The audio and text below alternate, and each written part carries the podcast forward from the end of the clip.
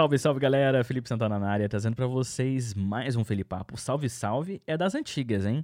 Quem tá aqui há mais tempo sabe que o Salve, salve era minha. Salve, salve. salve, salve era minha primeira intro no YouTube. Inclusive, esse ano meu canal faz 10 anos. 10 anos de canal no YouTube. Galera mais nova que encontrou a conta recentemente, que não sabe ainda, eu tenho um canal de vlogs. Que no começo era um canal de games e ao, ao longo do tempo fui adaptando para o conteúdo de vlog que foi um conteúdo que eu gostava mais de fazer. Compartilhei minha vida durante 10 anos, infelizmente não na frequência que eu gostaria, mas tem 10 anos de história minha no YouTube e é muito legal poder voltar ao tempo e rever é, diferentes momentos da minha vida. É, começando na Finlândia, conhecendo, é, enfim, conhecendo o país e me adaptando aqui, né? Começando do zero mesmo. Então vocês podem ver lá que eu era até desnutrido. eu não tinha muita. Hoje, né, uma situação de vida um pouquinho melhor, a gente, a gente acaba exagerando um pouco, eu diria. Mas é isso, cara. Você vai envelhecendo, o corpo vai se entregando. Essa é a verdade. se não cuida, o corpo se entrega. Bom, hoje eu queria falar com vocês a respeito da mudança de vida que eu tive nos últimos. desde março, abril, maio, junho, julho, agosto. Então, os últimos quase cinco meses é, trabalhando de casa. Como vocês sabem, continuamos aí com a pandemia e tá em todo canto, não, não, tem, não, não tenho o que falar, não tenho o que negar que é sim um vírus assustador e mudou a economia do mundo, né? E desde então, desde março, mesmo antes de qualquer anúncio oficial do governo, as empresas aqui na Finlândia já é, começaram a né, sugerir para os funcionários trabalharem de casa, e pegar, fazer o trabalho remoto, que era uma coisa que já era meio que. já acontecia com certa frequência, e a gente tirava alguns dias da semana para poder fazer o trabalho remoto. Né? Normalmente era quinta-feira, era trabalho remoto, ninguém ia para o escritório. E aí a gente passou para full remote, ou seja, todo mundo trabalhando de casa. E aí, cara, a priori todo mundo achou muito legal. E aí a gente teve uma nova, uma descoberta, que era trabalhar de casa com filhos e com a rotina de casa. Como que isso vai acontecer? Muita gente não tinha o hábito de fazer trabalho remoto, né? E às vezes, pelo fato de a gente escolher um dia da semana, por exemplo, uma quinta-feira, era conveniente porque era uma quinta-feira que não tinha muitas reuniões, era uma coisa que você poderia ficar fazendo o teu, respondendo mensagens no chat, no chat e era isso. Não tinha reuniões como dailies, stand-up meetings, essas coisas assim que a gente faz no dia a dia. Então era um dia mais tranquilo. E aí a gente descobre uma, no uma nova forma de trabalhar, que para muitos era uma coisa muito nova. Eu já trabalho remoto desde 2015, para vocês terem uma ideia. E para mim não foi uma grande diferença, mas mudou sim, viu? Não vou mentir para vocês, eu vou explicar mais para frente o que, que mudou na minha vida e como as coisas vão, vão ser daqui para frente, né? Então, é, uma galera foi pega de surpresa pelo fato de ter que trabalhar remoto com filhos em casa, com a rotina, com o marido em casa, uma coisa que a gente não leva em conta que é o nosso cônjuge em casa, é como as coisas mudam. A gente acaba vendo a pessoa mais vezes ao, ao, dia, que normalmente você trabalha, você trabalha de segunda a sexta, você vê o seu cônjuge é, durante o dia nos finais de semana. Durante o dia você não está acostumado, por exemplo, a almoçar com o seu, seu esposo ou sua esposa e com os filhos. Então, assim, é uma rotina complicada. E no meio disso tudo, a gente tem reuniões, reuniões com os nossos colegas de trabalho.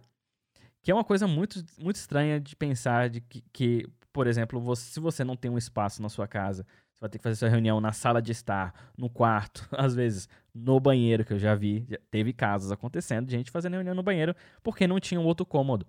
E aí muitas pessoas estavam dividindo a casa como home office entre né, o marido e a mulher, né, ou marido marido, mulher e mulher, em casa, porque não tinha outro lugar para trabalhar. E, né, e ainda assim, cuidar dos filhos, cara, foi uma ginástica. Para ser bem honesto com vocês, foi uma ginástica. Aqui as creches fecharam também, as escolas fecharam, e aí os filhos tiveram que ficar em casa. Graças a Deus, a empresa que eu trabalho, como assim, assim como muitas outras que eu pude observar aqui na Finlândia, deixaram o, os horários e até mesmo enfim, os tempos de reuniões muito flexíveis, exatamente por essa impossibilidade de, às vezes, né, tá com uma criança em casa, ou, por exemplo, tá na hora de um almoço, e você tem que, né, no caso, quem tomaria conta seria a escola ou a creche, acaba caindo a responsabilidade para você. Mas é, demorou um pouquinho para essa adaptação, uns dois meses, eu diria, para a galera começar realmente a pegar no jeito, arrumar a rotina certa de trabalho e até mesmo melhorar os seus espaços de trabalho, que é uma coisa que a gente viu, eu vi pelo menos com muita frequência no LinkedIn, foi realmente as pessoas mostrando no primeiro dia de quarentena, né, para os dias atuais como o setup do home office mudou. Eu mesmo, se você estiver vendo no vídeo, eu não sei se vou conseguir colocar em vídeo, mas sim, vocês podem ver que o meu setup de home office virou uma, um estúdio de gravação.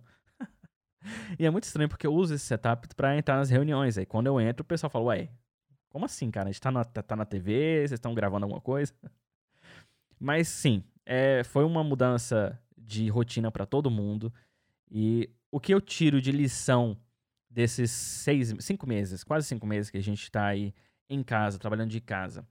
Bom, o fato de eu poder ficar mais tempo com os meus filhos foi uma coisa que para mim fez uma grande, assim, uma, uma diferença absurda. Como vocês sabem, eu moro na Finlândia.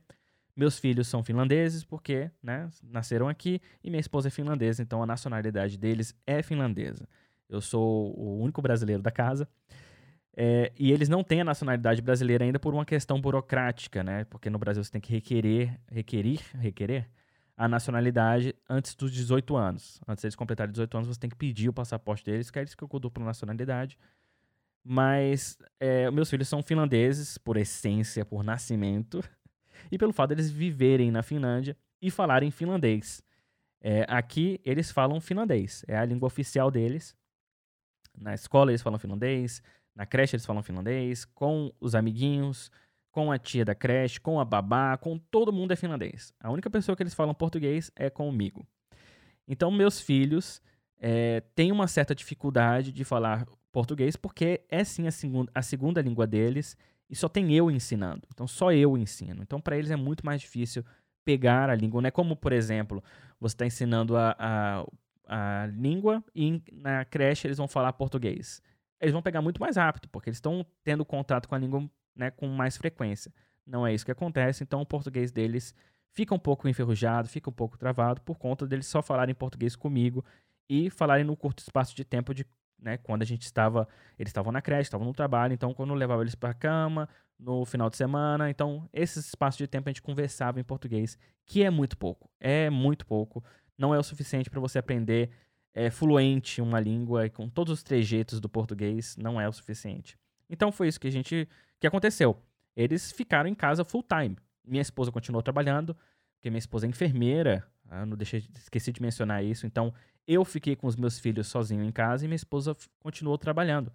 Porque ela é enfermeira e os enfermeiros não tiveram a, a sorte né, de poder fazer o trabalho remoto. Então, ficaram ali na, na, no batalhão de frente, recebendo tudo, todos os, os tipos de casos possíveis, os casos normais, que normalmente você receberia no dia a dia, e também os casos de Covid.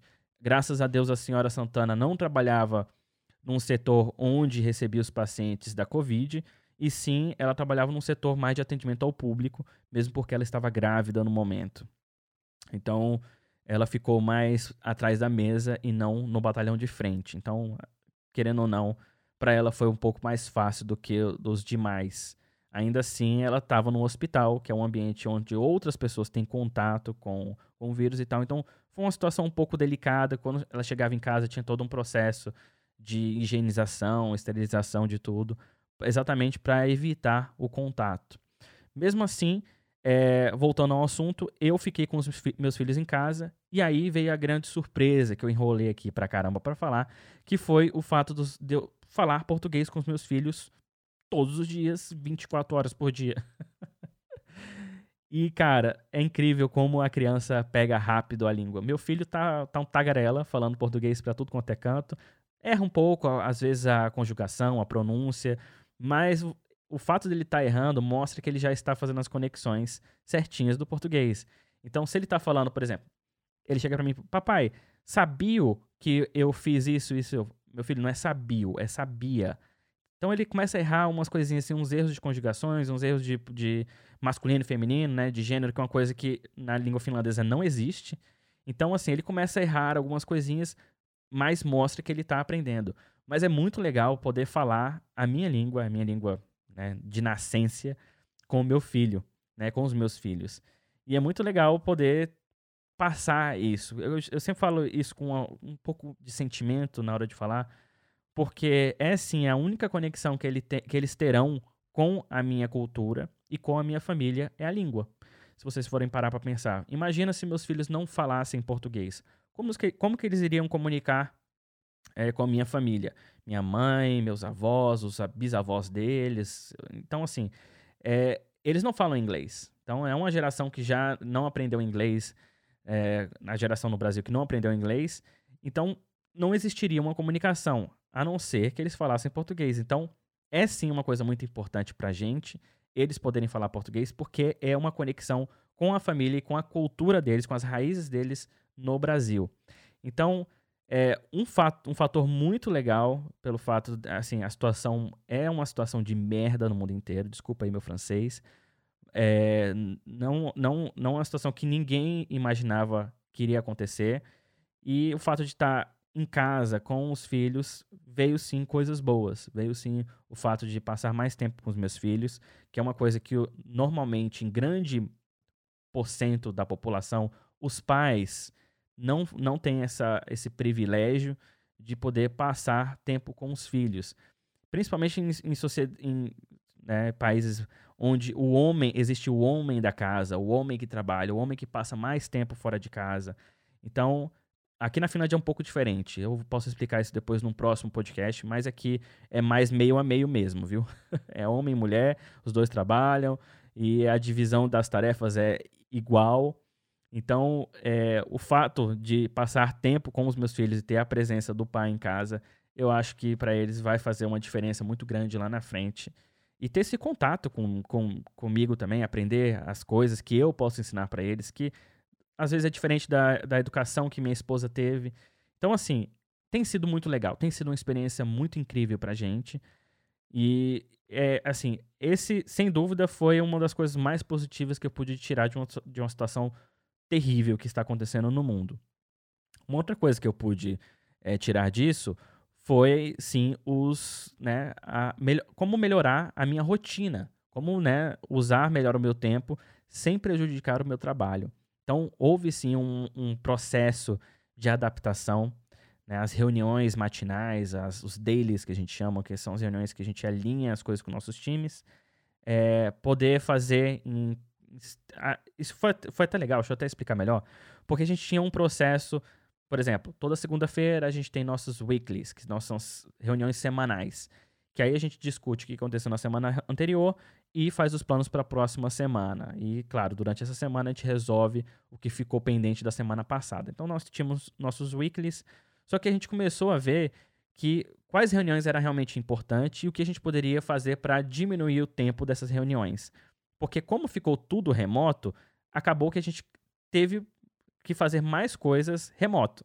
Então, mais reuniões tiveram que ser remoto. Por exemplo, um chat que você faria com seu colega de trabalho cara a cara virou uma reunião marcada no seu calendário. Então, a gente começou a ser mais pragmático com o tempo e reduzir aquelas reuniões que poderiam ser um e-mail, tá ligado? Reduzir aquelas reuniões para um tempo, sei lá, 15 minutos, meia hora. E a gente começou a organizar isso também. Só que aí tem um grande porém. Porque como tudo virou reunião, todas as conversas viraram reuniões, acabou que não sobrou muito tempo, né, para a gente poder fazer o trabalho braçal mesmo, né, que é o design, a entrega, o teste. Então a gente teve que fazer uma logística, uma, uma organização tão grande que hoje eu posso dizer que a gente está bem preparado para isso. Foi uma preparação meio que forçada, mas hoje estamos bem melhor preparados, o que nos traz uma visão para o futuro. Né? Hoje, com os times já sabendo trabalhar remotamente, sendo eficiente remotamente, que é uma coisa que fez a diferença, porque a empresa teve um baque absurdo no começo, mas os times deram o gás, uma força inicial que fez com que a gente retomasse os trilhos muito antes do que imaginavam.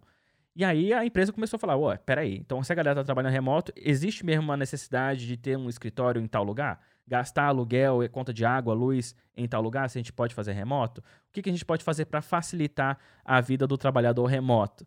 Aqui, aqui eles mandaram é, cadeira, a cadeira de trabalho, apesar de eu usar a minha cadeira própria, mas você poderia pegar a cadeira no escritório. o seu monitor você poderia pegar, o computador já, já estava em casa, então você poderia, né, pedir para a empresa coisas que poderiam facilitar o seu dia a dia remotamente, seja um fone de ouvido, seja, enfim, uma webcam melhor. Então, tudo isso foi colocado em jogo, que seria um investimento que a empresa estaria fazendo e economizando no aluguel ou na conta de luz que as pessoas não estavam usando no escritório. Então, assim, começou a se pensar na possível, na possibilidade de continuar remoto. Né? Como que vai fazer se a gente quiser continuar remoto? E se esse vírus continuar aí por um bom tempo, não tiver uma cura, não tiver uma vacina, apesar de já estar tá tendo aí algumas, é, alguns testes promissores, ainda assim não se fala de uma cura. Então, se a gente for continuar remoto, né, e os trabalhadores que não quiserem se arriscar, os trabalhadores que têm uma situação um pouco que está que tá ainda passando por um tratamento de câncer, por exemplo, tem problemas diabetes, asma, né, são pessoas do grupo de risco. E se essas pessoas não quiserem voltar ou não puderem voltar?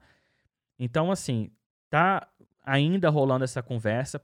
Lá no trabalho a gente vai ficar remoto até o final de agosto, né? E aí, a partir de agosto, a gente vai rever os planos, mas provavelmente a gente volta à normalidade no ano que vem, se voltar à normalidade.